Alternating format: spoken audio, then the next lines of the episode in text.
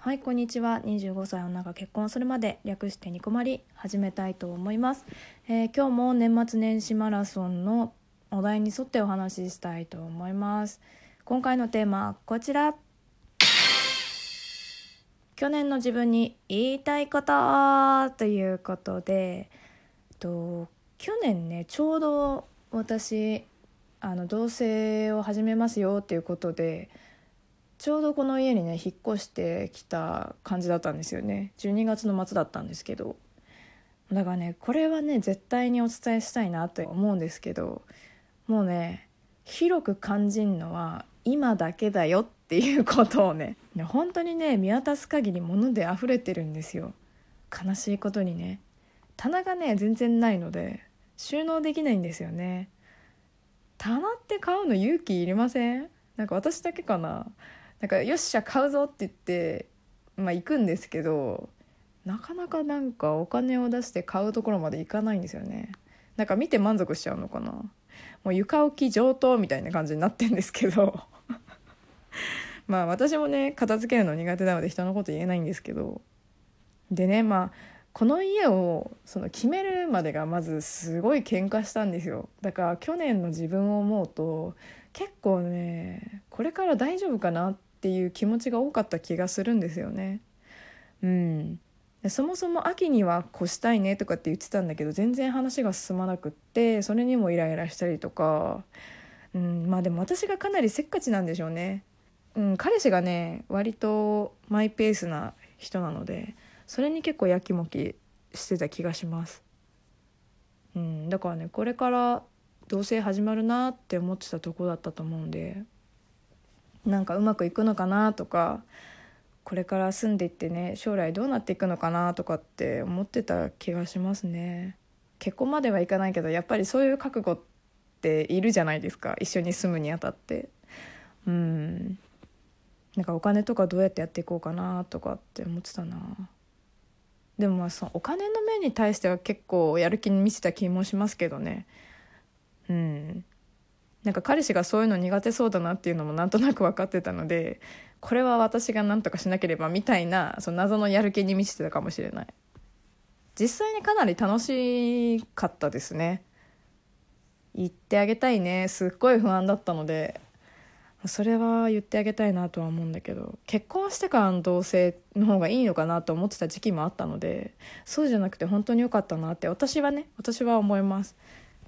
もうだって結婚の準備でもバタバタするのに引っ越しだなんだって家電だとかってやってたらいや本当にあ無理だな私にはとかって思うもんね。うん。家探しの時一番喧嘩してたかもしれないそう思うと本当に。なんか私がこう私って結構何でもいいタイプなんですよ。なんかここまでぐらいの広さがあってくらい本当にあとはなんかキッチンの高さとかそれぐらいが気になるぐらいであああと何だろう。お風呂に窓があったらいいなとか そのなんか別になくてもいいけどあったらいいなぐらいなんだけど結構彼氏の方がこだわりが強いタイプなのでだけどじゃあお任せするよっていうのも彼氏はダメみたいでいや一緒に決めようよっていうのは言うんだけど私がじゃあこれって言ってもうーんみたいなのが多くてじゃあ何なんだよみたいなことが多くってね。だからそういうことがまあこれからもそういうの増えていくんだろうなって思うんですけど結婚式の話とかもね。うんそういう感じなんだろうなって今でも想像つくんだけど。ねだからそんなのを今の時期にプラスでやってたら結構ねもうイライラがすごかったと思うんですよね。良かったと思います先にね。あとねやっぱり同棲してからこの人ここ苦手なんだなっていうのが分かるじゃないですかだからね結婚生活がスタートして分かるっていうのはちょっと辛いかもしれないですね。なんか全部がその「はいスタート!」っていうとこから感じるとなんかいろいろ一気にそういうのがねグワッときちゃって自分自身がダメになっちゃいそうな気がしてね。うん。だってそのお金の面でもそうなんだよね。多分結婚資金って考えた時に家具家電のお金まで考えられなかったんじゃないかなとも思うので。うん。私たち的には多分正しい選択だったんじゃないかななんて褒めてあげたいですけどね。うん。まあでも一人暮らしよりも多分いい生活してるかもしんない。どうだろう。なんかもっと溜まってた気もするけどね。お金ね。うん。普段の食事食事はねそうかも。食事食費に関してはかかってるかもしんないけど。だからねそれこそね一人暮らしの方がかなりズボラだったのであの生活水準は上がったかもしんないですね。ありがたいですよね。うん。あそうそう。この間ねそうこの間っていうか今年の話した時かにも話したんですけどラジオトークに出会えたのも今年だったんですよね。だから去年の自分には考えられないですよね。下半期が濃かったのか。6月にラジオトークに出会って10月の誕生日プロポーズを受けたからね。いや劇的ですね。だってこの年になってから友達が増えるってこともまず劇的なのにプロポーズを受けるっていうその自分のライフステージ的にもなんか変わったっていうのはかなり濃かったんじゃないかななんて思いますね。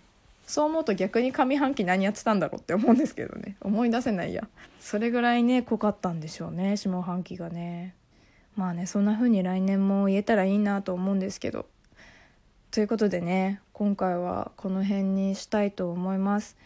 えー、5日目ですね。折り返しか。あと5日あるんだね。うん。まだまだですねそう思うと本当に。私ね今年ありがたいことにめちゃくちゃ運が良かったんですよね。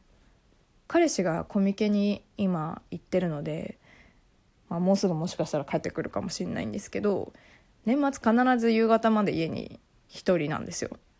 で今回ね年明けも仕事が入ってるみたいで1日からお仕事みたいなんですけどだからね12は確実に私取れるっていう自信があるんですけど問題はね3日からなんですよね。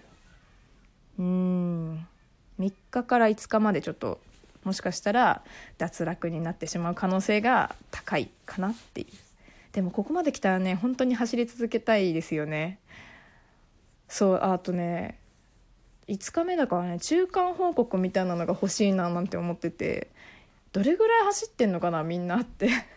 最初初日がね150件あったっていう話は聞いたんですけどそっからまあ徐々に脱落者はいるじゃないですか。だねどれぐらい今走ってんのかなって気になってるところなんですけどでも探すのめちゃくちゃ大変そうじゃないですか。例えばまあ脱落しても続ける人はいるだろうしでもそういう人って多分タグはつけるじゃないですか。脱落してもね。うん、だからそうなると一つ一つ時間とか内容も見るわけでしょ。同じタグを使ってれば、うん、だからね探すのめっちゃ大変そうだななんて思ってるんですけど。